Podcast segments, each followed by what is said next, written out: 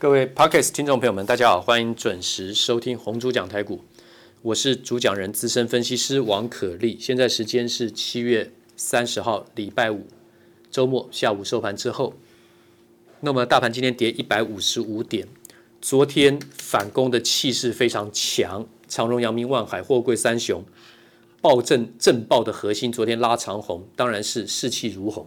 可惜今天只演了上这个开盘。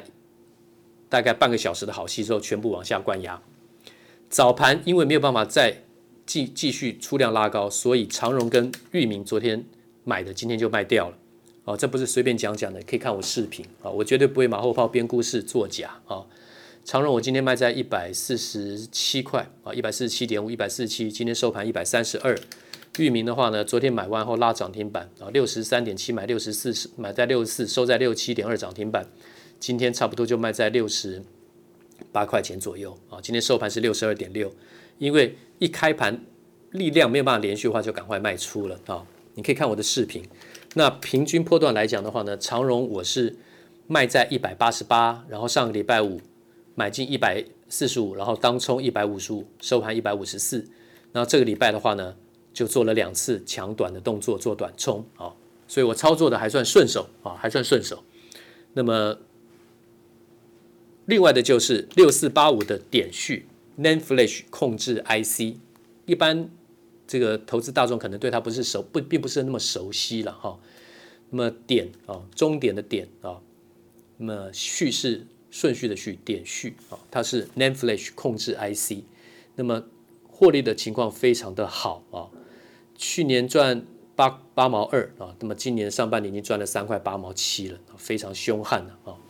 那么点序的话呢，今天早盘一开高拉回平盘破平盘后，马上站回平盘之上，跟长荣、裕民航运股不太一样，它的力道比较强，所以我就买了点序，啊，买在一百四十，这个一百对不起，买在一百五十块钱啊，一百五十块钱，这个一百五十二这个这个地方啊，一百五十二、一百五十三市价买进，今天最高是涨停板一百六十四啊，锁了很长一段时间，收盘是一百六十三。所以买得好的话呢，要留仓或是短冲都没有问题。那我会去选选择这些，当然是我都已经有预告过，我看的一些标的。这次金豪科卖在两百零七、两百零八，我卖完之后回档到最低，昨天一百七十二点五，今天收盘一百八十点五。那五三五一的钰创我没有卖到最高点，卖到上礼拜五的四十九点三。这个礼拜呢，礼拜一长红，礼拜二涨停跳空创高，礼拜三跌停板。礼拜四收黑，礼拜五今天上冲下洗，今天最高还涨到九趴。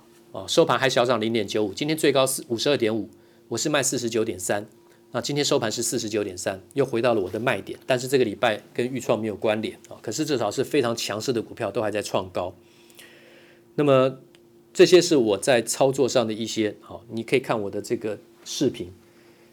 那当然的，听众 Podcast 听众不见得一定要听你这个短线交易的价位来回进出，听了也没什么感觉。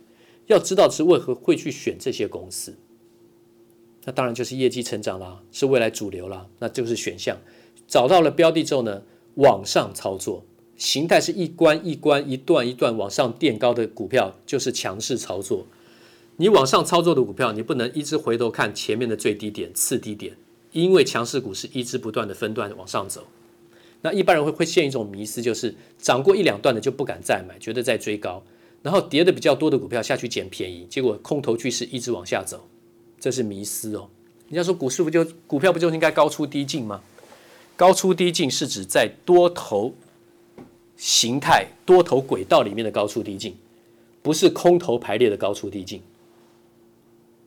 我再讲一次哦。高出低进是在多头往上涨上涨趋势里面的高出低进，那个高出低进是短线搭配中长线的趋势哦。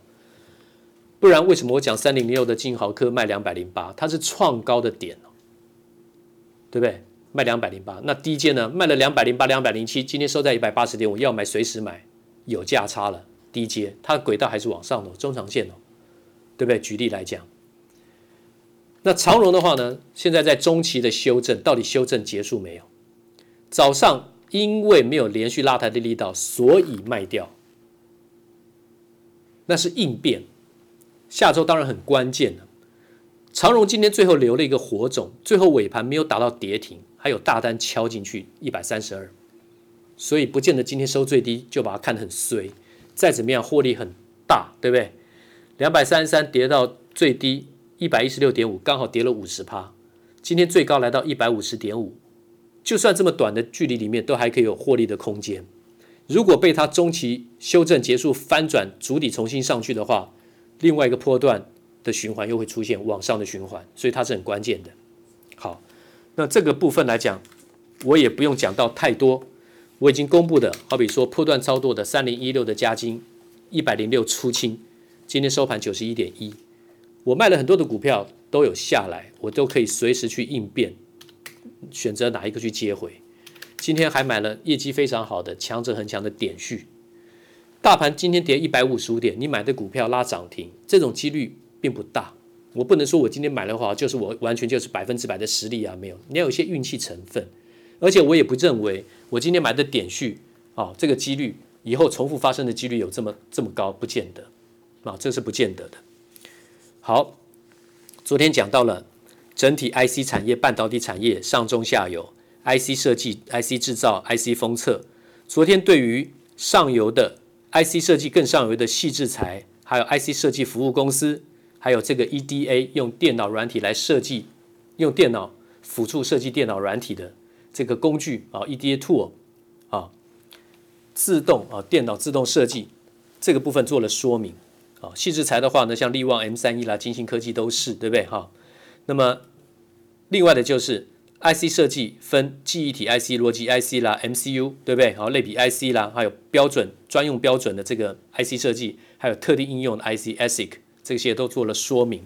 个股的部分目前不用一档一档再填进去，我平常我要看状况跟各位讲。好比记忆体 IC、立基型的记忆体 IC，将来二点五 D 到三 D 封装一定要用到的，这我再重复讲，是金金豪科跟瑞呃钰创这两个我都有实战去交易。金金豪科卖两一百八、一百七十八、一百八十一、一百八十七买的，然后卖两百零七、两百零八，全部把它出清啊。然后钰创的话呢是三十九块多买的，四十块以下买的，然后呢在。呃，在在四十块钱以下买的，然后我们在这个四十九点三把它全部出清啊，这个是实际的应用。那剩下的话呢，其他的 IC 设计就要看啊，我讲的 M 三一，我讲的创意，这都有非常好的利基点。金星科啊，RISC-V 的金星科，它是走一个长多题材，可是股价不便宜，五百多块，它也没有什么真的回档多少。那另外一个最好的公司 IC 啊，二三七九的瑞昱网通晶片啊。那么网通晶片的瑞昱呢，强者恒强，现在五百八十八，这些可能不适合一般投资大众操作，可是那排列是非常非常怎么样，非常强势的。包括我今天讲的 NAND Flash 控制 IC 这个点序啊，是属于记忆体 IC 的部分。好，那我们昨天讲到 IC 制造的话呢，当然有厂务厂这个设备的部分有哪些呢？汉唐啦、凡轩啦，对不对？金鼎啦，这些都是。加登啊，这些都是属于设备啊，建厂建厂服务的话，还有就汉唐嘛，无尘室设备啊，像这些公司。那这里面现在有没有 K 线比较强的？嗯，没有特别，金鼎也不够强啊。然后呢，汉唐的话呢，一直跌啊，所以现在是比较空头修正的排列，先不要碰。六一九六的凡轩，凡轩的话呢，不算强，持平，它平均在一百一十五块钱上下跑来跑去，已经一年了。去年七月到现在就是这样，所以不是很好操作。如果股价到一百块钱以下，可以捡便宜，长线基本面是还不错的啊。嘉登啊，晶圆传载装置啊，晶圆传载盒的话呢，嘉登算持平，那么最高三百八十三点五，最近的低点是，就是震荡来最低点是两百一十点五，落差还蛮大的。它平均的中线水位也差不多在两百九十块钱，那今天的股价在两百六十八，算最近比较便宜的价位。这个是嘉登的部分，但是。K 线也并不好操作啊，并不好操作。那么六一九六的凡轩刚刚已经讲了啊。那么这是设备的部分，那还有材料呢？制造材料的部分呢？细晶圆嘛，对不对？像中美金啦、环球金啦、台盛科啦、汉磊啦、嘉金啦，这些都是属于细晶圆的制造。好，那么当然还有光照，做光照的图形的光照，光照本身二三三八光照，光照的排列强，光照这个里。拜是创高压回，创高那天虽然很狠呐，哈，见一百一十四，礼拜二那天打到一百零二，最低一百零一，那是超长的一根长黑。然后现在呢，在九十八点五，逢高有获利调节的卖压出来，但是它是多头排列啊，这是在材料制造的部分，还有光照啊。那晶圆代工，我想大家都有概念，台积电、联电啦，还有世界先进啦，还有还没有挂牌的利基电啊，力晶转投资从做这个 DRAM 转成做晶圆代工的啦，啊，那么它的这个旗下的公司像爱普六五三一的爱普啊，那么它是蛮强的，在七百块钱以上。不过它的股性比较吊诡，不好操作啊，我也不太容易去分析它的来龙去脉。那么暂时先略过啊。那下游的 IC 封装跟测试叫 IC 封测，那就是有封装跟测试。封装的话呢，日月光全球最大，日月光今天创高了，盘了很久很久，就像联电，晶圆代工的联电，联电今天呢还没过前高六十二点七，不过外资昨天开始大买，然后今天跳空开高，因为业绩非常好。昨天我在电视节目公开分析说，联电是可以买进的。昨天收在五十四点六，我在盘中连线解盘的时候呢，就差不多是这个价位，五十四点五、五十四点六。所以昨天有买的话呢，今天是有赚一些，不错了。大盘今天跌一百五十五点啊。那么，另外的日月光投控还有力成封装的公司很多了哦，非常多，超封了哈，力成啦，然后呢，日月光投控哦，六二五七的细格啦啊，这些公司非常的多啊，我不一一细表。那么封装的这个设备有单晶片旋转机台啦，像宏硕找台积电供应链的，然后君豪精密啊，五四四三君豪，君豪的话呢排列不够强劲啊，暂时先不要碰，它收在三十九点三，因为在四十二块钱以上压力就非常沉重，支撑的力道没有比压力大，所以暂时先不要去做买进的动作。基本面是不错的啦，我并不说它不好，但是技术面比较弱。那封装还有材料是什么？长华电材。